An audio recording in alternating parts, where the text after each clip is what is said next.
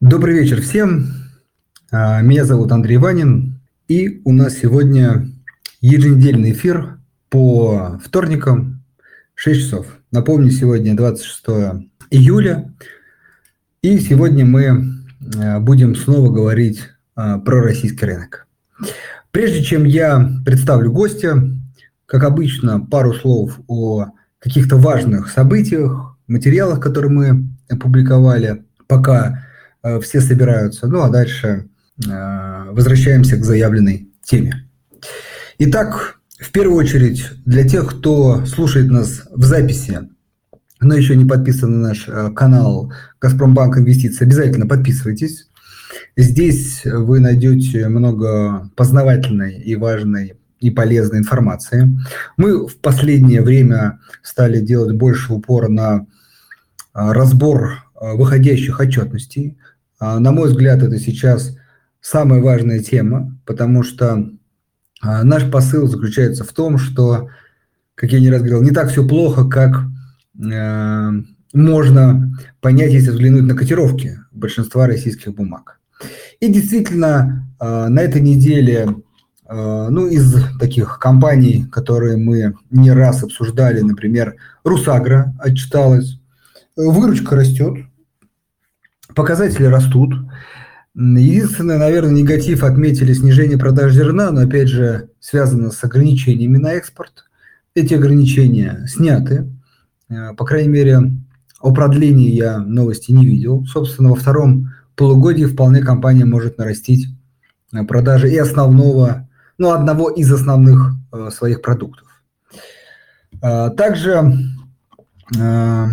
из компаний, которые мы, скажем так, любим, отчитался самолет. Э, ну, самолет продолжает радовать. Э, компания растет просто сумасшедшими, на самом деле, э, темпами с учетом там, текущих проблем, в том числе в строительной отрасли, огромными темпами по сравнению с другими компаниями. Конечно, в первую очередь, больше вклад сделал первый, первый квартал, второй похуже. Но в общем совокупности они продемонстрировали ну, огромную цифру. Вот выручка на 89% выросла, да, чистая прибыль на 64%. Представьте это в текущей ситуации. Но, конечно, наверное, все самое важное для этой компании будет во втором полугодии. То есть насколько проблемы связанные с ипотекой, будут, вот этого второго, скажем так, квартала, будут переходить в третий и в четвертый. Будем наблюдать, но пока и компания оптимистична. И, в общем, Центральный банк, который понижает ставку и всячески делает ипотеку более привлекательной, тоже, скажем так, э, играет в пользу, ну, в том числе, э, наверное, скажем так, в общем строительной отрасли, да, наверное, и российской экономике в целом, но в частности самолета. Ну и последняя компания, которая также нам не безразлична, это компания Яндекс. Тоже буквально э, сегодня компания читалась и тоже достаточно существенные темпы роста, ну, правда, выручки. Здесь с прибылью похуже, сейчас поговорим. Выручка, ну, наверное, для Яндекса такие темпы, как 45%, это не что-то из ряда вон. Компания действительно давно растет высокими темпами. Вот. Но все-таки в текущей ситуации очень многие, думаю, инвесторы переживали за темпы роста компании, и вот пока они э, вполне приятные. Единственное, что, наверное, относительно неприятная тенденция – это рост э, убытка, но тут надо э, четко сформулировать и вообще инвесторам в Яндекс понимать, что, наверное, в ближайшее время этот убыток в лучшем случае будет оставаться таким, а может быть даже расширяться. Связано это в первую очередь, что компания все-таки решила более активно инвестировать э, в такое, на мой взгляд, самое жаркое, самую жаркую отрасль, самую конкурентную отрасль в российской экономике – это онлайн-продажи. Отрасль перспективная, безусловно. Отрасль, ну вообще такой, на наш взгляд, опять же, происходит такая глобальная перестройка вроде бы привычного классического ритейла, да, все больше и больше людей покупают а, товары онлайн. И самое важное, что цифры там уже а, десятки, о, сотни, сотни миллиардов выручки у компании, рынок уже стремится к триллиону. или, может быть, уже даже взял эту планку. Вроде цифра большая, но надо понимать, что на самом деле сам рынок очень огромен. То есть там еще около 10-15% только продаж проходит через онлайн. То есть потенциал огромен. Собственно, по этой причине многие э, компании IT, скажем так, сферы и классические ритейлеры тоже развивают, борются за этот рынок. К сожалению, пока, наверное, для компаний это все в основном приносит убытки, но тут очень важно, кто займет первое, второе, третье место этого рынка, и уже тогда, когда рынок будет насыщен, поделен, сформирован, будет а, все последующие а, года получать прибыль от этого источника. Ну, как такой характерный, наверное, пример, хочется отметить э, Яндекс Такси.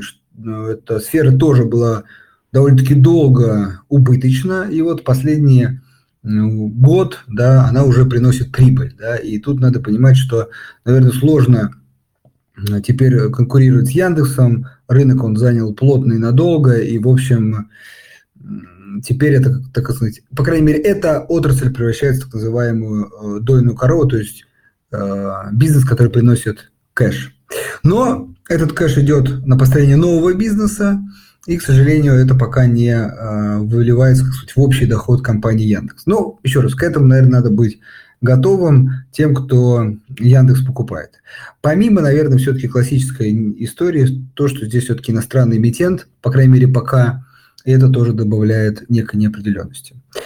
Ну, в общем, скорее Яндекс, э, все тот же Яндекс, э, какой он был э, в предыдущем году, а вот цены, конечно, существенно ниже. И вот это то, на что мы обращаем внимание инвесторов как потенциальный, потенциальную возможность. Вот, собственно, что происходило э, за последнюю неделю. Еще завтра будут выходить отчетности, там Русал, ИН, э, ну и так далее. Тоже будем обязательно держать вас в курсе. Поэтому подписывайтесь, скачивайте приложение Газпромбанк Инвестиции и инвестируйте. А, ну, я думаю, все, кто хотел сегодня посетить наше мероприятие, пришли, поэтому можем переходить к теме. Я с удовольствием приветствую э, Георгия Аведикова, частного инвестора и владельца телеграм-канала «Инвестократ». Георгий, добрый вечер. Да, Андрей, добрый вечер. Приветствую всех слушателей. Да, добрый вечер, Георгий. А, ну что, давайте сразу э, к теме. Мы сегодня заявили, что мы хотим поговорить об ослаблении рубля и, соответственно, как это может повлиять на те или иные э, компании. Но так как все-таки вы у нас э, первый раз, если можно, вот по сложившейся, скажем так, традиции наших эфиров, 5 плюс-минус минут, расскажите все-таки, пожалуйста, о вашем как бы, инвестиционном опыте, инвестиционных взглядах, в канале тоже расскажите, я думаю, инвесторам и слушателям будет э, полезно. В общем, представьте себя, пожалуйста, нашим слушателям. Да, Андрей, спасибо. Ну, на самом деле, я уже у вас второй раз. Первый раз мы с вами встречались в апреле, насколько я помню. Ну, если вкратце, то основная идея моего канала – это анализ компаний, выбор компаний в портфель.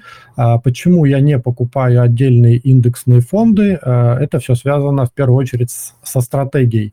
Я предпочитаю дивидендное инвестирование, и даже несмотря вот на последние события, то, что ряд компаний либо перенесли дивиденды на более поздний срок, либо вообще их не выплатили, пока на мою стратегию это какого-то значительного влияния не оказало.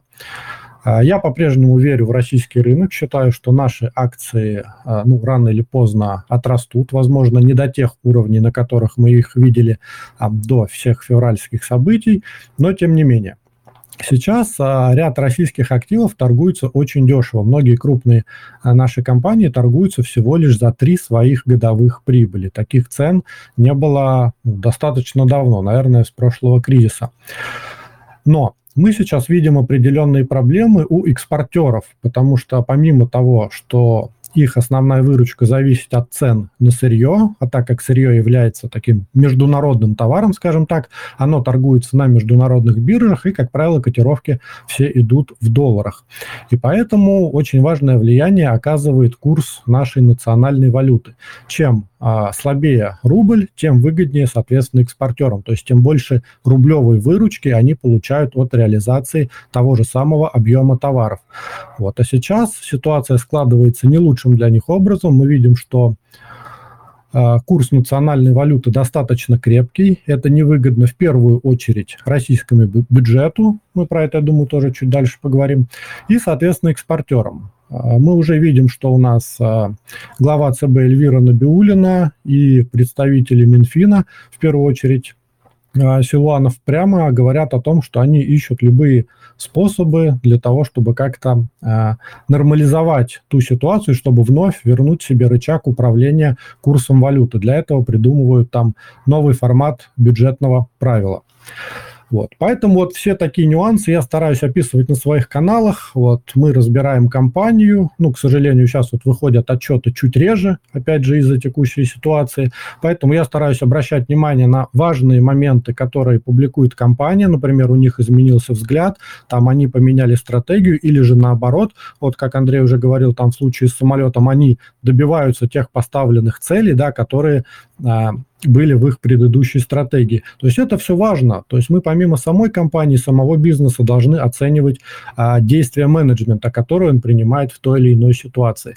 Поэтому вот сложно, наверное, новичкам с нуля вот во всем этом разобраться, поэтому я стараюсь делать по разным компаниям, разным секторам такой экстракт, где я публикую все важные мысли по тому или иному эмитенту.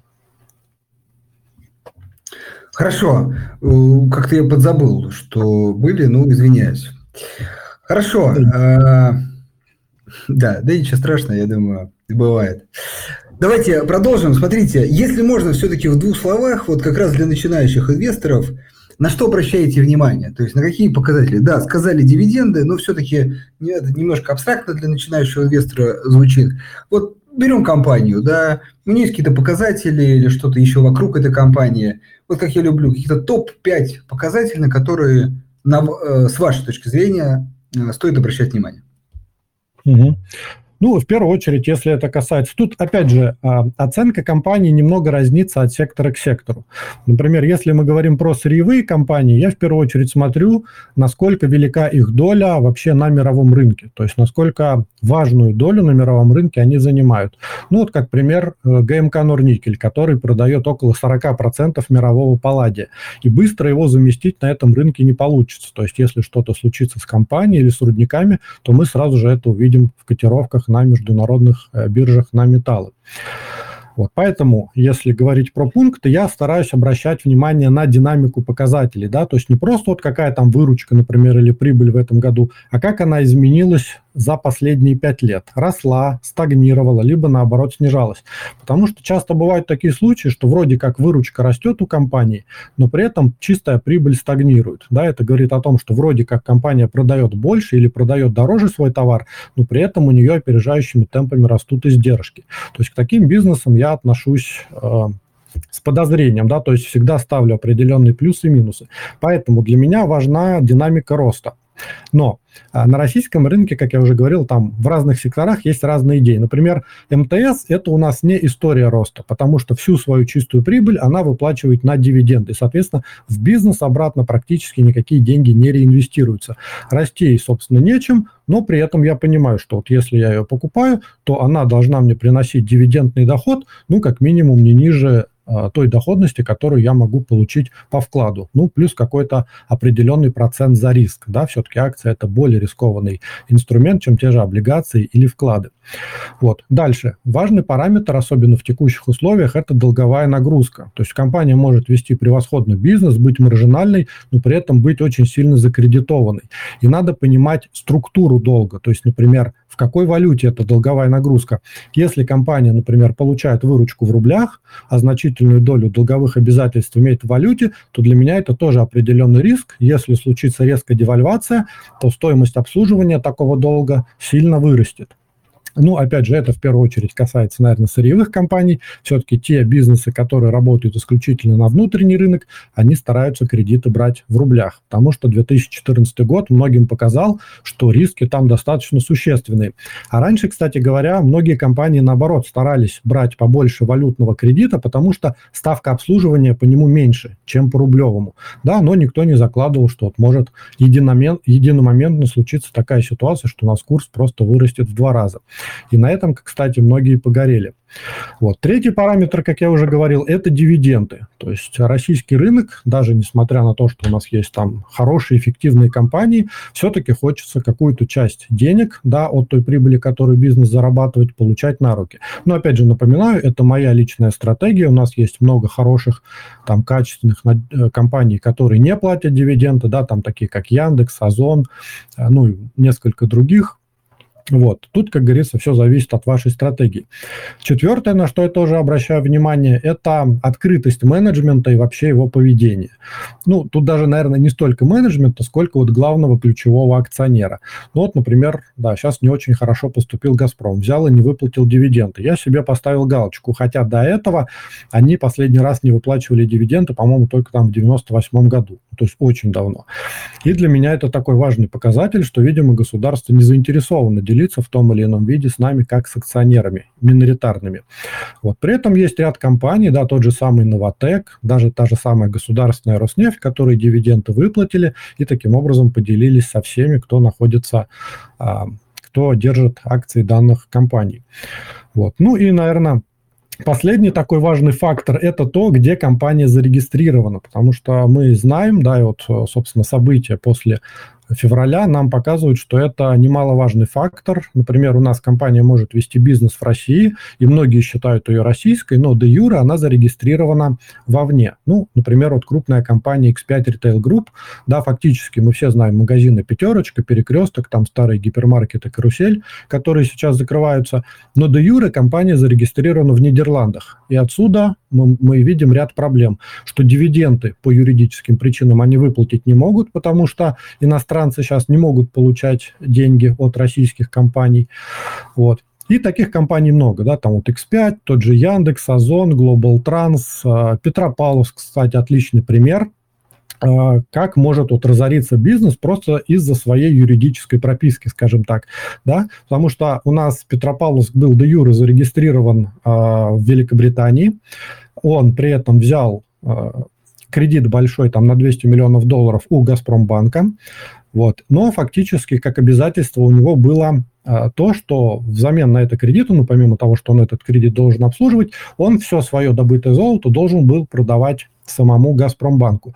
Но Великобритания ввела санкции против этого Газпромбанка. И получилась такая ситуация, что юридически а, Петропавловск не смог больше обслуживать свой долг, да, то есть он не смог совершать платежи в пользу Газпромбанка и не смог продавать ему а, золото. И таким образом это был единственный и крупный его клиент.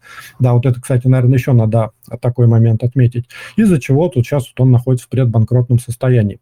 Еще, наверное, важный фактор, но это больше касается сырьевых компаний, это география выручки, да, и количество покупателей. То есть желательно, чтобы не было какого-то одного крупного покупателя, ну вот, например, как у Петропавловска, потому что в случае, если он там найдет себе другого поставщика, либо вот нарушится там цепочка поставок, либо из-за юридических причин, да, то фактически компания может просто утратить свой бизнес, даже если он там суперэффективный, дивиденды с низкой долговой нагрузкой и так далее. Ну вот если вкратце, то так. Да, хорошо. Пробежимся еще по компаниям. А, дорогие слушатели, напоминаю, что в последнем посте с темой сегодняшнего эфира есть возможность писать комментарии, они же вопросы. Вот Максим уже, например, вовсю пользуется. Э, обязательно ответим на вопросы, призываем и других слушателей тоже, если они, собственно, есть, их туда писать. Хорошо. Э, Георгий, э, общие темы обсудили, давайте к конкретике перейдем. Ну, какие компании на текущий момент... Нет, давайте так, это будет следующий вопрос. Первый, который так меня заинтересовал, это вообще моя, такой, мой классический вопрос к людям, которые скажем так, в большей степени предпочитают дивиденды. Все-таки, например, ну вот вы перечисляли Яндекс, хотя там есть история, да, с иностранным юрлицом, ну, например, самолет. Классическая российская компания, ну или какая-то другая, которая, с одной стороны, дивиденды не платит, но э, увеличивает финансовые показатели. И как я люблю всегда говорить, ну, по крайней мере, такой классический, на мой взгляд, правильный инвестиционный подход, это не то, что я там хочу э, заработать, может, на курсовой стоимости, хотя это обычно к этим компаниям прилагается, а в том, что я рассчитываю на будущее еще больше дивиденды. Вот вы как с такой логикой? То есть вообще покупаете ли вы компании, которые не платят дивидендов? Или вот какая-то часть дивидендов должна обязательно быть? Да, ну у меня, наверное, процентов 85 а, компаний, это которые те уже с устоявшимся бизнесом, которые дивиденды платят, но и оставшиеся 15, да, это вот именно истории роста, такие как Яндекс, ну, вот Озон я пока не держу, по понятным причинам, да, я вижу, что здесь компания реинвестирует в бизнес, да, она в перспективе может вырасти, когда дойдет до определенного этапа, она может, да, начать делиться отчасти своими дивидендами с акционерами. Вот. Такие компании я держу, но таких, к сожалению, в России мало, потому что у нас очень большое количество сырьевых компаний, где рост просто зависит от цикла рынка. Да, у нас сырье там то растет, то падает, это все циклично. И здесь хочется все-таки какую-то часть прибыли забирать, когда мы находимся на этапе роста цикла, да, ну а, соответственно, когда рынок падает, эти же дивиденды можно реинвестировать в те же самые акции по более низким ценам. Хорошо. Теперь, собственно, возвращаемся к моему вопросу. Какие, на ваш взгляд, э, компании на текущий момент ну, вот, интересны с точки зрения дивидендов? И, э, Георгий, если можно, ну, как бы поподробнее, можем начать с какого-то одно, одного примера обсудить, потом как бы следующие компании. То есть не просто там пробежаться по списку, хотелось бы так глубоко обсудить там несколько эмитентов. Угу. Ну, а если говорить про российский рынок, на мой взгляд, здесь самыми интересными идеями пока выступают а, нефтегазовые компании, опять же, если мы говорим про возможную девальвацию рубля. Потому что было у нас, ну и сейчас вот оно переформатируется немного, бюджетное правило, да, то есть у нас само государство заинтересовано, чтобы наши э, нефтяные компании получали как можно больше денег от реализации своего сырья, потому что чем больше у них выручка, тем, соответственно, больше больше налогов они заплатят. Вот, поэтому к ним бы я отнес, наверное, такие компании, как Роснефть, которая уже фактически выплату свою произвела. Она в моменте была не такая большая, но, опять же, здесь э, важным фактором еще будет, какой курс рубля у нас будет на конец 2022 года. Вот. Сюда бы я, наверное, отнес еще Лукойл. Здесь тоже был важный фактор отсутствие, в частности, дивидендов, которые были, ну, их не отменили полностью, их просто перенесли. Это было связано с тем, что ключевой акционер, там, Вагит Аликперов, ну, и часть менеджмента, они владели не напрямую акциями Лукойла, они владели им через а, АДР, да, то есть американские депозитарные расписки. И сейчас а, фактически происходит а, конвертация этих расписок обратно в акции, вот, и когда она происходит, произойдет, ну, я вот ожидаю, что где-то там осенью, может быть, там ближе к зиме, а, весь менеджмент и, в частности, сам мажоритарный акционер уже будет находиться непосредственно в акциях, и ничто, ничего не будет им мешать эти дивиденды распределить, да, как это было исторически. Это все-таки частная компания, и здесь каких-то там государственных строек, да, как в случае с «Газпромом», наверное, закладывать не стоит.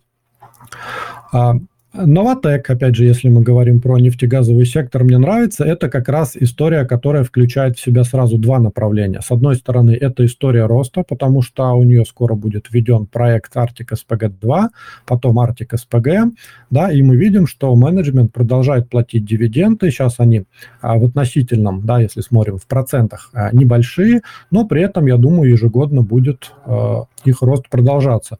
Плюс Новотек, в отличие от Газпрома, он не привязан географически к какой-то одной локации.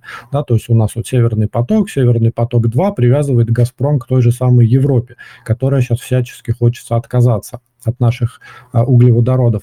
У Новотека очень хорошее географическое положение, да, там вот он находится на Ямале, основные его заводы – Э, по сжижению газа. С одной стороны, это э, достаточно эффективно, потому что там э, отрицательные температуры, которые позволят, позволяют экономить средства на охлаждении, потому что конденсируется газ у нас при отрицательных температурах.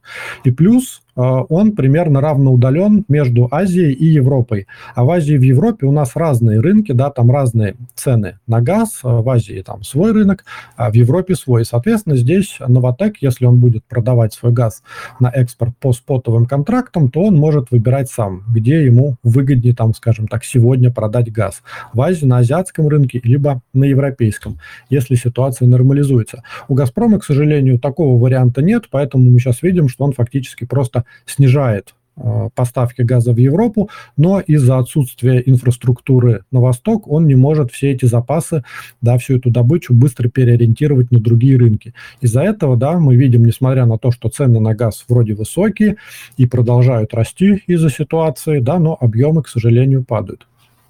Поэтому, вот, на мой взгляд, из э, нефтегазового сектора это Роснефть, Новотек, такие ключевые игроки. Отчасти можно, наверное, сюда добавить Татнефть, но это все-таки а, меньшая компания по размерам, плюс она в значительной степени зависит от трубы. Да, пока она имеет иммунитет от санкций, потому что трубопроводная нефть не попала под санкции со стороны Запада, да, и фактически через трубопровод «Дружба» прокачка продолжается, но если по тем или иным причинам какие-то санкции будут наложены, то здесь, я думаю, эта нефть пострадает в большей степени, потому что крупнейшее ее месторождение Ромашкинское, которое дает там примерно 50% объемов добычи, оно завязано на эту трубу.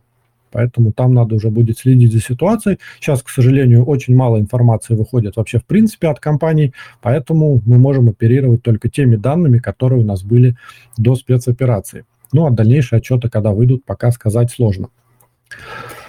Георгий, смотрите, прежде чем пойдем дальше, давайте чуть э, поговорим о важных, мне кажется, рисках и сказать, проблемах, которые касаются этих отраслей. Просто важно наверное, хочется узнать ваше мнение. По э, нефтяным компаниям, ну, давайте, хотя, наверное, начнем даже с э, Новотека, более очевидная история. Вот Артик, Артик там 2, э, как оцениваете, понятно, что сложно прогнозировать, но все-таки в сроке реализуется, сдвинется на небольшой срок реализации проекта или сдвинется на более длительный срок, но вас это не беспокоит, вы как бы готовы, например, ну там, с учетом скидок дисконта по текущим ценам брать даже сейчас. Угу. Ну, здесь в первую очередь я слушаю то, что говорит менеджмент, и Михельсон, в частности, заявлял то, что пока с Arctic SPG-2 каких-то глобальных проблем нет, то импортное оборудование, которое им нужно было, они уже закупили, да, ну и при этом надо помнить, что у нас есть российская установка по сжижению газа, которая вводилась в рамках четвертой очереди на Ямал СПГ, да, она там имеет определенные нюансы, ну, понятно, разработка еще сырая, но я думаю, что в перспективе она будет доработана и, возможно, там в каком каком-нибудь проекте Arctic SPG будет применяться в большей степени. Поэтому я покупаю уже по текущим, ну, скажем так, все, что ниже 1000 рублей, это не индивидуальная инвестиционная рекомендация. Вот, на мой взгляд, эти котировки более-менее оправданы, если мы говорим там про горизонт там 2 года плюс хотя бы. Хорошо, а, тогда, ну, собственно, вот возвращаясь к Лукойлу, Роснефти. Ну, вот у Роснефти там есть контракт, обычно отмечается, но все-таки есть и большой проект новый, а, Восток Ойл по добыче. Лукойл э, ну, в основном экспортировал все-таки в западном направлении. Вот здесь какие-то риски вы видите с точки зрения снижения добычи, ну, даже не добычи, скорее продажи, в том числе на экспортные рынки? А, с точки зрения а, Роснефти я не так сильно переживаю, потому что там 30% экспорта уже приходится на Китай, да, и там на азиатские страны. Доля Европы там относительно небольшая. И ничего, я думаю, не, не помешает ей реализовывать тот же самый свой проект «Восток Ойл», учитывая, что там будет нефть даже не марки Urals, да, она менее сернистая, а, легкая нефть, которая будет торговаться там на уровне с брендом, да, может быть, даже там чуть дороже. Вот. Плюс, а, так как это Арктика, там есть а, государственные льготы, в частности, у нас уже Новотек освобожден там от ряда налогов, что позволяет ему иметь достаточно высокую маржинальность в секторе. То же самое будет с этим проектом. Поэтому вот за Роснефть я здесь переживаю в меньшей степени. Риски, которые в Лукойле, это, на мой взгляд, риски дальнейшей эскалации конфликта, да, порчи а, отношений с Европой, потому что значительная часть СПГ у Лукойла находится а, в Европе как раз. И если там дойдет до национализации, то Лукойл может потерять значительную долю своего бизнеса. Роснефти это не грозит с этой точки зрения, поэтому как бы Лукойл, я считаю, больше такой спекулятивной идеей, вот именно под факт выплаты дивидендов, ну и потом, видимо, долю надо будет сокращать, либо перекладываться куда-то. А в Роснефти я вижу такую более долгосрочную идею, скажем так, на 3 плюс лет, вот в зависимости от ситуации, в которой пока каких-то глобальных а, вот прям проблем в моменте не видно. Ну, Хорошо. кроме снижения на нефть. Да, хорошо. А, ну, может быть, э, там, в некое подтверждение слов мы тут не, как раз собирали некую статистику, хотя еще сложно там найти по различным прогнозам. Но, в общем, средняя, дорогие слушатели, циферки, что по итогам первого полугодия 2022 года Россия нарастила, внимание, нарастила даже тут добычу на 3-4%. Ну, там, можно округлить, в общем, добыча на том же уровне. Хотя все-таки большинство сходится, что какое-то незначительное снижение будет к концу года, но, еще раз, пока это главная мысль, которую мы несем, э, не то, что не так все плохо, а скорее даже на уровне там 2021 года. Ну, посмотрим. Э, Георгий, последний вопрос про нефтегаз. Газпром нефть. Ничего не говорили про, ним, про него, не смотрите или пока просто, ну, как бы забыли про него? А, ну, по «Газпромнефти» тут, наверное, стоит отметить один важный момент. Это относительно низкий фрифлоут у нее да, то есть она всегда была недооценена по отношению к сектору, потому что у нас Лукойл и Роснефть это индексные, ну или даже та самая Татнефть, это индексные фишки, в них входили там крупные фонды, и, соответственно, капитализация исторически была выше. Сама Газпромнефть бизнес неплохой имеет, но она не так сильно скорректировалась, как тот же самый Лукойл или Роснефть. Поэтому я думаю, что потенциал роста у Лукойла и Роснефти будет повыше, чем у Газпромнефти. Но с точки зрения надежности, да, ничего против против э, самой «Газпромнефти» не имею, даже держу ее на небольшую долю от портфеля. Еще, кстати, вот по нефтянке можно, наверное, отметить, сейчас а, у нас а, достаточно сильно снизился спред. То есть, если раньше российскую нефть, ну, после того, как она попала под санкции, да, там а, Евросоюз решил отказаться от российской нефти, у нас спред, да, то есть разница в, цен, в ценах между Брентом и Юрлс там доходила до 30% именно на российскую нефть. Вот, сейчас этот спред уже снизился до 15%, и это говорит о том, что, ну, вот в подтверждение слов Андрея, да, то, что спрос действительно сохраняется и продолжает расти, там все машут флагом санкционным, но при этом понимают, а, свои заводы по переработке нефти быстро перенастроить под другие сорта очень сложно. А в России добывается тяжелая высокосор... высокосернистая нефть, которую заменить можно только там поставками из Венесуэлы отчасти, да, и отчасти из Ирана. Но суммарно эти поставки все равно не смогут а, скомпенсировать весь тот объем, который добывает Россия.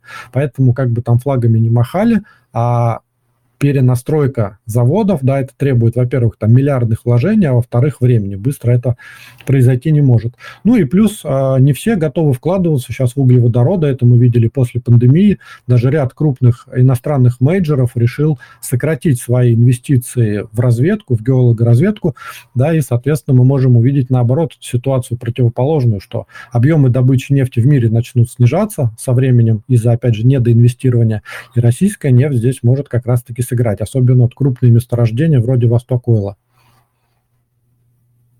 Да, я тут тоже добавлю, что а, мы тут тоже смотрели как бы повнимательнее на цифры, и там кажется, что как раз Восток Ойл один из крупнейших вообще месторождений, которые разведываются, да, и вводятся, ну, планируется ввести в реализацию в ближайшее время. Поэтому действительно, ну, многие об этом говорят, сфера сильная, ну, не то, что сильно, скорее недоинвестирована достаточно. Хорошо. А, другие сектора. Смотрите ли вы на компании из других не нефтегазовых теперь компаний? Да, э, интересен рынок э, цветных металлов. Ну, здесь, наверное, просто стоит прокомментировать каждое направление, потому что везде есть какие-то свои плюсы и минусы, какие-то свои драйверы и антидрайверы. Какой из них реализуется быстрее, сказать сложно. Ну, можно начать с сектора золотодобытчиков. С одной стороны, мы видим, что у нас сейчас большие, ну, у нас три фактически крупных компании. Первая – это Полюс, да, самая эффективная, там Полиметалл, Петропавловск. Вот, в частности, Петропавловск уже испытывает проблемы из-за своей юрисдикции, а Полиметалл у нас тоже зарегистрирован не в России, как вы, наверное, знаете, и он планирует разделить активы, российские активы продать, плюс у него еще там примерно 40% бизнеса сейчас находится в Казахстане. И вот он планирует сосредоточиться как раз на нем, а российские российские активы могут купить э, компании, которые э, находятся и зарегистрированы в России. Ну, в частности, один из претендентов – это тот же самый «Полюс». Скорее всего, такие активы будут проданы с дисконтом, ну, потому что ситуация. Плюс у нас многие другие зарубежные игроки, мы видим, уходят и продают свои активы тоже с достаточно большим дисконтом, если смотреть к тем рыночным ценам, которые были до спецоперации. Вот поэтому я на этот рынок смотрю позитивно. Главный вопрос, что будет с золотом. Исторически, когда у нас ставка ФРС растет, золото у нас снижается, потому что там увеличивается спрос на американские трежерис, особенно долгосрочные, которые там дают уже, по-моему, в моменте около 3%. При этом, если ставка продолжит расти, наверное, определенное давление на золото продолжится. Но надо понимать вообще структуру золота, да, то есть кто в него вообще инвестирует и когда. Это происходит когда в мире начинает расти инфляция. Но не просто растет, а, а рынок понимает, что регулятор уже сам не может ничего контролировать, да, то есть ситуация вышла из-под контроля, и в принципе, если э, американский ФРС продолжит, например, э, ставки поднимать там в течение текущего года, возможно, в начале следующего, но инфляция продолжит расти, вот тогда доверие э, к регулятору может быть подорвано, и многие крупные капиталы начнут перекладываться в золото, пока ситуация не урегулируется. Ну, во всяком случае, так было несколько раз исторически в кризисы, да, и вот если, например, будет э, какая-то не очень позитивная ситуация по Тайваню, да, ну, не будем сейчас загадывать, там военные действия, не военные, вот на этом факторе, я думаю, золото может очень сильно выстрелить, и все крупные, особенно эффективные компании получат от этого дополнительное преимущество.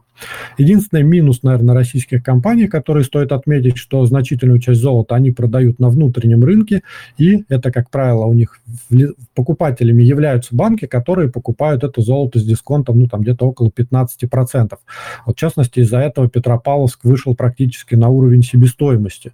А даже вот по текущим ценам, если смотреть в рублях, вот, у полиметалла там уровень себестоимости находится где-то в районе 60 а, тысяч рублей за унцию, то есть пока еще пока у нас цены там превышают 100 тысяч рублей за унцию. То есть пока запас прочности сохраняется. Ну, а самые эффективные компании с точки зрения себестоимости у нас остается полюс. Плюс у него есть тоже перспективный проект «Сухой лог», но, возможно, вот этот проект будет немного сдвинут. Там ожидалось введение уже да, в эксплуатацию где-то в 2026-2027 году, но посмотрим последние э, надо будет дождаться пресс-релиза какого-то по этому проекту и посмотреть, что там будет с ним. Скорее всего, там может быть на год, может быть на два сдвинут. Поэтому вот на золото, может быть, есть смысл делать ставку, но опять же, если вы э, верите в то, что ситуация может продолжить развиваться в негативном ключе, ну или как минимум инфляция в мире продолжит расти. Плюс, если мы говорим про сектор цветных металлов, здесь у нас есть наш ГМК Норникель, да, многие его, наверное, держат в портфелях. Сейчас, с одной стороны, достаточно интересные цены. А, опять же, металлы в рублях а, очень сильно скорректировались, в первую очередь из-за крепкого рубля. И если мы увидим девальвацию, то выручка компании может на этом э, увеличиться, да, то есть если у нас рубль немного ослабнет. Но по ГМК, я думаю, в ближайшие пару лет э, какого-то серьезного драйвера на переоценку положительную нет. Во-первых, они сейчас проходят пик капексов, да, то есть у них сейчас большие расходы на обновление и строительство новых мощностей, чтобы увеличить в перспективе добычу текущих металлов. Вот. Плюс у нас а, в конце 2022 года заканчивается соглашение с Русалом, и а, с высокой долей вероятности будет пересмотрена текущая дивидендная политика. Сейчас, напомню, при низкой долговой нагрузке они платят до 60% от EBITDA на дивиденды. Я думаю, что с 2023 года они перейдут уже не на выплаты от EBITDA, а на выплаты от свободного денежного потока. Да? То есть это те реальные деньги, которые остаются после инвестиций. Вот. И тогда дивиденды у нас, скорее всего, раза в два, наверное, от текущих а, схлопнутся. И мы можем там видеть котировки, может быть, даже там близко где-то к 12, к 10 тысячам рублей. Но на долгосрок, опять же, если смотреть, у нас ГМК является бенефициаром текущего энергоперехода, да, то есть если там будет действительно переход на возобновляемые источники энергии, увеличится количество электромобилей в мире, потому что там используется большое количество никеля, меди и э, ГМК занимает, ну, тут уже не ключевые, конечно, доли, как с палладием, но весьма значимые доли на мировом рынке. Я думаю, что спрос на его металлы продолжит расти. Плюс из-за дефицита могут продолжить расти и цены, да, там в следующие 3-5 лет. Поэтому ГМК это такая долгосрочная идея. В ближайшие два года дивиденды, скорее всего, будут небольшие. Ну, это, собственно, не новость, про это уже неоднократно заявлял менеджмент. Но где-то там с 2024 года плюс, да, идея может как раз-таки это реализоваться. А, Русал, у нас есть еще вот интересный игрок в алюминии, да, ну либо через N+, его кто-то покупает, да, как через холдинг. Тоже идея достаточно интересная, но тут цена алюминий, на алюминий у нас а, в долларах, сильно скорректировались. Ну, если говорить в рублях, то они сейчас вообще находятся на уровне, там, по-моему, 2018 года. Это пока еще выше себестоимости, но, тем не менее, маржинальность там уже оставляет желать лучшего. Поэтому здесь, я думаю, Русал на факте девальвации может показать э, краткосрочный рост. Вот что будет дальше с этой компанией, пока сказать сложно. Мы видим, что ходят слухи о возможном объединении активов ГМК и Русала. Как это произойдет, в каком форме, да, там будут переходить на одну акцию или оставят как есть. Вот за этими событиями тоже надо следить. Но в целом на долгосрок я думаю, что спрос на алюминий в мире продолжит расти, да, потому что у нас очень много всего производится из алюминия. Это там и в строительстве, и в авиационной отрасли и так далее. И спрос на этот металл также продолжит расти, как и его цены. В СМПО Ависма, тут, к сожалению, компания, ну вот относительно всех рассмотренных, она более закрытая, да, они платят высокие дивиденды, но там очень низкий фрифлот, да, и очень высокая доля одного мажоритария. Поэтому тут ситуация может развиваться по-разному, но в СМПО Ависма, напомню, она у нас производит титан, спрос на который у нас продолжает расти, и ключевыми ее потребителями являются американский Boeing и европейский Airbus, да, то есть это крупнейшие производители самолетов. Пока никаких санкций против компании не вводилось, вроде как вводить не собираются, так же, как и в, в случае с ГМК, кстати. Вот, поэтому эту тоже можно, наверное, идею рассмотреть, но здесь я бы дождался все-таки все-таки какой-то коррекции и прояснения ситуации. Ну и все-таки так как компания закрыта и низкий фрифлот имеет, да, то долю, соответственно, таких компаний я бы высокую не держал. Ну, в моем случае это там не более 2-3% портфеля.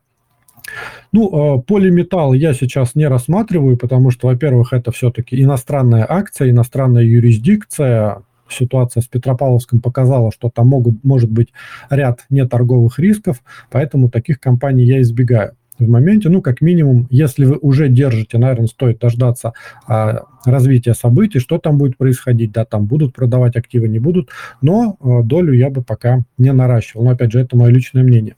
Ну, и еще, наверное, если сюда за уши притянуть можно, наверное, Алросу, это, конечно, не совсем цветные металлы, но это горнодобывающая отрасль, а Алроса нам тоже исторически платила значимые дивиденды, но сейчас де-факто компания под санкциями, даже несмотря на то, что она там занимает около 30% мирового рынка, да, видимо, а, зарубежные регуляторы посчитали, что это luxury -сегмент, и если они там сократят долю российской компании, ну, от этого пострадают только богатые люди, которые себе могут позволить там чуть переплатить за украшения в случае, если они вырастут в цене, да, но будут покупать у других производителей. С другой стороны, а, все-таки объем произведенных, да, добытых, точнее, алмазов Алроса, он относительно небольшой. Я там вот где-то читал, что там, по сути, все алмазы, добытые за год, их можно перевести в одном чемодане. Естественно, крупные алмазы, да, которые продаются там на различных выставках, да, там на различных биржах, их могут как-то детектировать и однозначно определить, где они были добыты. Но если мы говорим про россыпь, да, там условно там менее одного карата, то, что используется там в кольцах, в различной ювелирке, ну, наверное, такие а, будет достаточно сложно алмазы проверить, потому что это нужно проводить дорогостоящий химический анализ, и вряд ли кто-то будет там условно целыми мешками эти алмазы сидеть и проверять. Да, то здесь может быть какой-то черный рынок, условно там Алроса будет продавать с дисконтом какие-нибудь азиатские страны, оттуда уже эти алмазы будут попадать на мировой рынок. То здесь я вот глобально на долгосрочном долгосрок, наверное, за бизнес не сильно переживаю, то есть он подстроится под ситуацию, ну, а, возможно, при благоприятном стечении обстоятельств санкции в перспективе снимут, но бизнес у Алросы высокомаржинальный, в текущем году ее может поддержать Гохран, ну и в моменте она тоже сильно страдает от э, крепкого рубля. Если произойдет девальвация, я думаю, что ценник там может подскочить там, до 70 плюс рублей. Посмотрим. Сам небольшую долю у себя в портфеле держу. Так, Георгий, смотрите, не так много времени остается. Если можно, кратенько, э, какие еще компании, ну, пока просто на наименование, стоит обратить внимание, если у нас время останется, мы к ним вернемся. Угу. Что, еще не, ну, что еще не сказали, да. Ну, глобально вот из сырьевиков, то есть если говорить про нашу тему, кто выиграет от будущей девальвации, наверное, все. Отчасти сюда можно, наверное, только добавить Фосагро. Ну, там цены на удобрение и даже без укрепления рубля сейчас находятся на максимумах. Вот. А так, в целом, основные идеи мы вроде как разобрали. Хорошо, тогда э, прежде чем к вопросам перейдем, их тут относительно немного, но все-таки есть. Э, самый главный, наверное, вопрос забыли – вы не раз э, действительно говорите, это правда. Укрепление рубля сейчас главный такой неприятный фактор для российских экспортно-ориентированных компаний. Ваши ожидания, э, вот, сможет ли э, Министерство финансов вновь перезапустить бюджетное правило или какими-то другими способами, например, понижение ставки, нормализация импорта, что-то еще – Сможет ли это все-таки вернуть рубль там выше 60, а может быть и 70? Вообще, в общем, верите ли вы в эту историю? Ну, если верите, то какие хотя бы ориентиры, когда, на ваш взгляд, можем ждать эти уровни? Да, в эту историю я верю, ну, как минимум потому, что это вопрос вообще выживания российской экономики, пока еще мы сильно а, экспортоориентированная страна. Тут а, Проблема сейчас, ну, именно для государств, наверное, в том, что очень высокие цены на мировых рынках. И именно на сырье, да, там на нефть, как мы с вами говорили, на металлы. Но долго такие цены, как правило, не держатся, да, они там могут скорректироваться. Там, скажем, если нефть упадет сейчас до 50 долларов, у нас объемы экспорта тоже сильно упадут, и на этом фоне уже сам по себе автоматически курс рубля вырастет, потому что многое сейчас завязано на цены на нефть в первую очередь. Ну и во-вторых, да, у нас раньше бюджетное правило было построено на валютах развитых стран, да, там доллар, евро. Сейчас мы больше переключаемся на азиатские страны, там юань используем, плюс там, возможно, индийскую рупию будем использовать, ну, не знаю пока в каком объеме, да, относительно всех средств. Возможно, перейдем там на э, валюта Арабских Эмиратов, как он, драм, по-моему, называется. Вот, и просто будут э, деньги откладывать, то есть на рубли покупать э, именно валюты этих стран, таким образом создавая определенный дефицит этих валют. То есть раньше же у нас за счет чего курс регулировался? У нас значительная часть долларов э, уходила в виде оттока капитала, да, то есть когда сами компании выводили там свою прибыль в долларах, плюс отчасти Центробанк подключался, который в золотовалютные резервы часть рублей конвертировал, да, там в доллары и евро. Ну и часть просто сам Центробанк там продавал, либо покупал на бирже, пока у него был доступ к своим золотовалютным резервам, чтобы поддерживать требуемый курс. Сейчас у него фактически ЗВР заблокированы, поэтому приходится искать какие-то новые способы, новую кубышку формировать. Вот я думаю, что в ближайшее время, может быть, даже до осени уже этот вопрос в том или ином виде решится. Хорошо. Мы, в общем, если интересно слушателям, тоже скорее такого же мнения. Э, ну и, в общем, последние инициативы, особенно э, касаемо юаня, да, вроде бы действительно все больше и больше похоже на правду, и это тоже решает проблему. Окей, э, давайте перейдем к вопросам. Так, я сейчас посмотрю, я тут, к сожалению, не пробегался. Давайте я быстренько гляну, что тут из того, что мы не обсуждали. Давайте пока ответим на вопрос про нефтехимию. Вот Нижнекамск нефтехим, наверное, такая может, не столь популярная, но все-таки дивидендная история, хотя и с перерывами. Как вы на нее смотрите? Ну и там еще оргсинтез, если можно. Угу. Ну вот я все ждал, когда же там все-таки произойдет это объединение, пока оно там, видимо, встало на паузу. Я, честно говоря, детально прям за нефтехимией не следил. В целом, да, это тоже достаточно маржинальные бизнесы, но пока цены на нефть высокие, по понятным причинам, да, там не получается а, зарабатывать этим компаниям ту маржинальность, когда цены на нефть, потому что нефть, по сути, для них является сырьем. Те же самые свои пластики и каучуки они там продают по более-менее одинаковым ценам, да, сырье сейчас дорогое, поэтому маржинальность этих бизнесов сильно снизилась. Ну и плюс, как вы помните, да, наверное, Нижнекамск нефтехим, он там строил олефиновый комплекс, большое количество денег на это потратил, большое количество кредитов набрал, вот надо посмотреть, за развитием событий, как он эти кредиты будет гасить, особенно с учетом текущих событий, да, когда у нас экспорт этих же самых пластиков ограничен, куда будет все это перенаправляться, пока вопрос. Хорошо, то есть там больше вопросов, да, чем ответов. Да, там больше вопросов, поэтому для меня это больше рисков, да, чем Понял. Хорошо, вопрос э, от Максима. Тут их несколько, но я все-таки такие, скажем, риторические вопросы пропущу. Э, первая группа компаний – это Транснефть, Совкомфлот. Что-то там видится вам интересного? Ну, вот если говорить про Транснефть, мне, наверное, больше нравится ее дочка НМТП потому что это все-таки порты, и сейчас в условиях э, ограниченного экспорта, я думаю, что спрос как раз-таки на транспортировку куда-то там в, в азиатские страны на порты возрастет, той же самой нефти и нефтепродуктов. А у НМТП, если мы там вспомним структуру выручки, у него около 80% идет как раз вот от нефти и нефтепродуктов. Плюс у нас пока еще не попало, как я уже говорил, под санкции э, нефтепровод «Дружба», который принадлежит Транснефти. Вот если он попадет под санкции, то доходы этой компании очень сильно сократятся, да, и тогда, я думаю, вот главную роль будут играть как раз-таки порты, то есть вся, все те объемы, которые не будут прокачиваться по трубе, будут переориентированы на какие-то другие рынки. Ну, может быть, не в полном объеме, но частично. Поэтому НМТП мне нравится больше, главное, чтобы здесь не было каких-то внутригрупповых займов, да, то, то чтобы выплачивали там часть прибыли не через дивиденды, а через дебиторку, как это любит делать Роснефть с Башнефтью часто. Да, или, я или займы, да. да. Хорошо. Э, детский мир. Тоже вопрос от Максима. Да, вот, кстати, он недавно выпустил отчет. В целом там все неплохо. Ну, как и все ритейлеры, тут основной э, профит идет от инфляции. То есть у них э, падает количество чеков, да, то есть количество проданных товаров, но при этом растет средний чек. То есть инфляция поддерживает сейчас весь ритейл, как продуктовый, так и непродуктовый. Но пока по детскому миру вышел только операционный отчет, я вот жду финансовый, чтобы посмотреть, удалось ли им вообще как-то заработать на сильном рубле, потому что детский мир это импортер, он покупает большое количество товаров э, за рубежом, да, и должен, по идее, выигрывать от такого курса, но это вот мы увидим только в отчете. Если там действительно будет такой фактор, я, наверное, тут немножко докуплю. Так у меня небольшая позиция по детскому миру есть. Хорошо. А, Андрей тут вопрос задает. Андрей, как раз возвращайтесь, вы просили напомнить.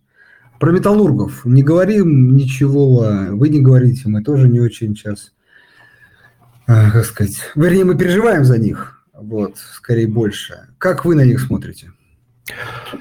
По металлургам тоже как раз-таки вышли сейчас производственные отчеты, там все на самом деле удручающе. Я, честно, металлургов не держу, вот успел из них выскочить, но, правда, если я держал только Северсталь. Ну, если так вот галопом по Европам, самая большая проблема, что в отличие от того же цветной металлургии, у нас определяется наблюдается, точнее, определенный профицит в мире по э, производству стали. То есть, грубо говоря, если сейчас Россия вообще перестанет производить сталь полностью, то в мире профицит все еще останется. Да? То есть тут никакого дефицита нет. Поэтому э, спрос на российскую сталь, если и сохранится, то именно с международными покупателями, да, то с очень высоким дисконтом. Ну, потому что у них есть альтернатива, им есть кем заместить наши российские, наших российских производителей. Поэтому те компании, которые были были в большей степени завязаны на экспорт, это у нас Северстали, это у нас НЛМК, вот у них, я думаю, будут проблемы значительные э, ну, больше, чем у того же ММК, потому что у ММК в структуре выручки все-таки 80% занимает внутренний рынок. Но здесь могут быть определенные проблемы, потому что значительная часть тех объемов, которые не удастся экспортировать, они, скорее всего, перераспределятся внутри России. Да, соответственно, это будет определенный тоже профицит, что будет давить на внутренние цены на сталь. И тут, опять же, будут выживать те, у кого высокая маржинальность. Ну, тут уже мы не говорим про маржинальность, да, там, как она была, там 25-30%. Тут уже маржинальность, я думаю, будет там процентов 10 в лучшем случае. Более того, в июне у ММК рентабельность продаж падала до 1%. Да? То есть это говорит о том, что там ситуация совсем плачевная. Но это еще отчасти связано с тем, что ММК у нас все-таки а, не вертикально интегрированная компания, он закупает а, сырье там, в виде руды, в виде угля, поэтому у него там стоимость сляба выросла на 15, по-моему, процентов, а себестоимость сляба выросла на 30 процентов. Вот. И э, это же, мы, это же мы видим, да, и по другим компаниям. Поэтому здесь пока в ближайшей перспективе, что металлурги, что угольщики, я как, каких-то драйверов роста не вижу. Скорее будет тут определенная стагнация, а может быть даже продолжение снижения. Ну, как минимум в этом году я пока их не рассматриваю для покупки. Окей, а, идем дальше. Про ННТП сказали, про ДВМП спрашивают еще несколько слушателей. А, ДВМП тоже хороший бизнес, да, он, конечно, не совсем открытый, да, там с точки зрения отчетов, но в целом он тоже является бенефициаром текущей ситуации, так как это тоже порты, да, причем это порты на Дальнем Востоке. Вот, я думаю, что спрос на их работу будет расти, и мы видели по э, промежуточным отчетам, что у них там как раз-таки маржинальность растет, и объемы перевалки, да, там перевозки тоже растут. Поэтому отчасти, да, можно рассмотреть этот бизнес, наверное, на небольшую долю для включения в портфель. А, идем дальше. От Андрея вопрос про Селегдар. Селегдар, ну, это относительно мелкая компания. Сейчас вот я переключился на крупных. В целом у Селегдара тоже неплохо. Она имеет неплохую маржинальность, да, это золотодобытчик. Но, на мой взгляд, вот по текущим ценам интереснее все-таки смотреть на более крупных представителей сектора, типа полюса. Хорошо. Так, эм, Сергей, два вопроса. Давайте начнем с первого. Про МРСК, ФСК, ну, может быть, Россети, вообще электрогенерацию, электросети. Что-нибудь там смотрите? Ну, честно, вообще вот вышел из всех... Ну, у меня была, правда, только Ленэнерго из последних. Э, после того, как э, появилась новость о консолидации, то, что ФСК там а, консолидирует Россети, хотя до сих пор все верили в обратное, что Россети консолидирует ФСК. Вот я думаю, что в следующими, следующим ходом будет объединение всех мелких МРСКшек, и получается, что все маржинальные компании, вроде той же Ленэнерго, вроде МРСК Центра и Приволжья, ну и самого того же ФСК, они утратят свою рентабельность, да, если это будет единая компания – туда подключатся малорентабельные предприятия и убыточные, и мы будем, как говорится, иметь среднюю температуру по больнице. Поэтому там каких-то идей я не вижу. Ну и, собственно, весь рынок тоже не видит. Мы видим, что там динамика котировок а, у Ленэнерго, у МРСК ЦП, она негативная, да, там все сразу стали убегать оттуда. Хорошо. Э, второй вопрос про Татнефть. Потери Татнефти при полной остановке поставок по дружбе в конце года? Ну, тут я такой, такие данные комментировать не могу, ну, потому что я ими просто не владею. Это нужно дождаться каких-то комментариев менедж, менеджмент, менеджмента, потому что надо понимать, что трубопровод, он идет не только в Европу, он идет и к портам. Да, то есть по этим же трубам можно прокачивать нефть к портам. Вот какие объемы там будут прокачки, то есть насколько эти порты смогут э, эти объемы переварить, вот это главный вопрос. Хорошо. Да. Да, ну, по крайней мере, такая возможность есть. То есть тут э, действительно да, важно такая отметить, что... Есть, я думаю, не в тех объемах, в которых сейчас это все дело экспортируется. Хорошо. А, ВТБ Сбер. А, Сбер, да хорошая компания. Я думаю, что ну, в 2022 году, наверное, прибыль будет мелкая. Мы там, если увидим какие-то дивиденды, то они будут относительно небольшие. А вот в 2023 году, я думаю, что там прибыль начнет восстанавливаться. И в 2024 году, уже по факту 2023, мы можем рассчитывать на более-менее хорошие дивиденды. Ну, во всяком случае, я Сбер держу. ВТБ нет, он малоэффективный, во-первых. Во-вторых, там постоянные доп. эмиссии проходят, чтобы его поддержать. И с высокой долей вероятности будет очередная доп. эмиссия, чтобы он как-то там сохранял сохранялся на плаву. Ну и плюс у них рентабельность капитала э, у ВТБ именно гораздо ниже, и а, они не платили, помните, дивиденды там по итогам 2020 года из-за того, что у них была а, недостаточно базового капитала для выплаты, то есть он не удовлетворял условиям ЦБ там по Базелю 3, по-моему. Поэтому из э, банков только Сбер мне нравится. Хорошо. Два, две следующие компании, X5 и Сигежа. X5 хорошая компания, но здесь вот не торговые риски, то, про что мы говорили, то, что это зарубежный владелец, да, по, по факту это зарубежная юрисдикция, поэтому там могут быть какие-нибудь неторговые риски. То есть при прочих равных лучше рассмотреть магнит. Но если они решат перерегистрироваться, все-таки провести так называемую редомицеляцию в Россию, тогда да, однозначно, потому что эффективность X5 мне нравится больше, чем у того же магнита. А по Сигеже там значительный объем был заточен на экспорт да, древесины, и сейчас там могут, может наблюдаться ряд проблем. Пока не раскрываются данные, что там происходит с экспортом. Да, вот я пока жду, у меня небольшая позиция есть, но, наверное, сейчас бы в моменте особо там большую позицию не формировал. Все-таки у них много импортного оборудования и много, большая доля экспорта в структуре выручки. И именно в Европу. Хорошо, практически мы укладываемся. Последний вопрос вот от, Роман, э, от Романа про EN+. N+, э, хороший бизнес, ну, здесь, наверное, как и Русал, если его рассматривать, только N+, это диверсифицированный Русал, да, так как туда входит еще у нас фактически энергетический сегмент, который э, невысокомаржинальный, но при этом он генерирует определенный стабильный свободный денежный поток. Здесь основная ставка на дивиденды. Когда начнут платить и начнут ли? Как вы помните, они только ввели свою новую див-политику, когда N+, у нас вышел на московскую биржу, но тогда же в 2018 году у нас N+, и Русал попали под санкции, из-за чего дивиденды документы были отменены.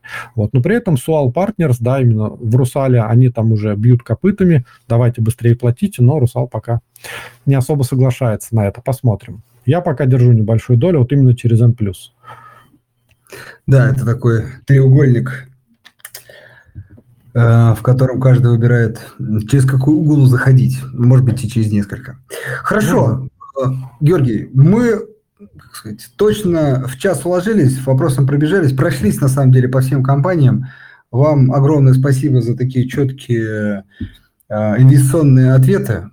Я думаю, что для большинства э, это было полезно. Единственное, хочется все-таки заметить ну, такой вот некий, понятно, не даем индивидуальных рекомендаций, но все-таки важный момент, что плюс-минус на самом деле большинство э, гостей сходятся на, там, опять же, плюс-минус те же компании. Это очень важно. И еще раз, вот, Георгий, хотелось бы ваше мнение по этому поводу в конце услышать, это важно.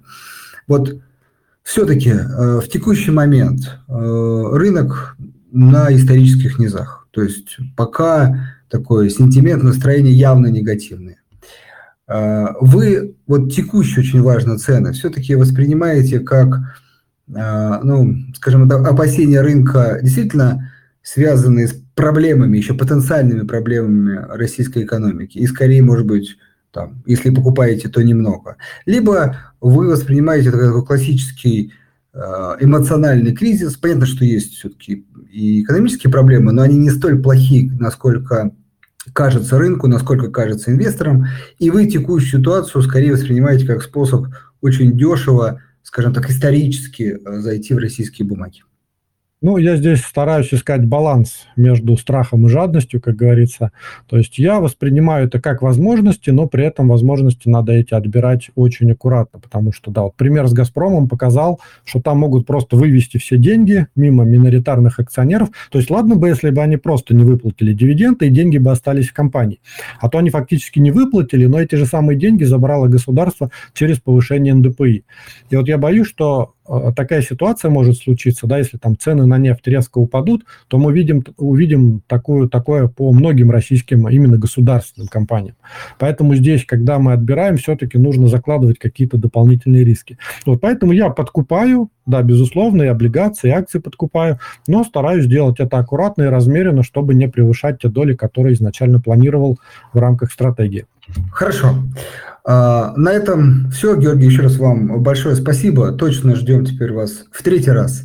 А, дорогие слушатели, э, вам тоже спасибо за внимание. Напомню, что в четверг у нас э, такой классический эфир э, без гостей. Поговорим о там, рыночной ситуации, побольше уделим вашим вопросам.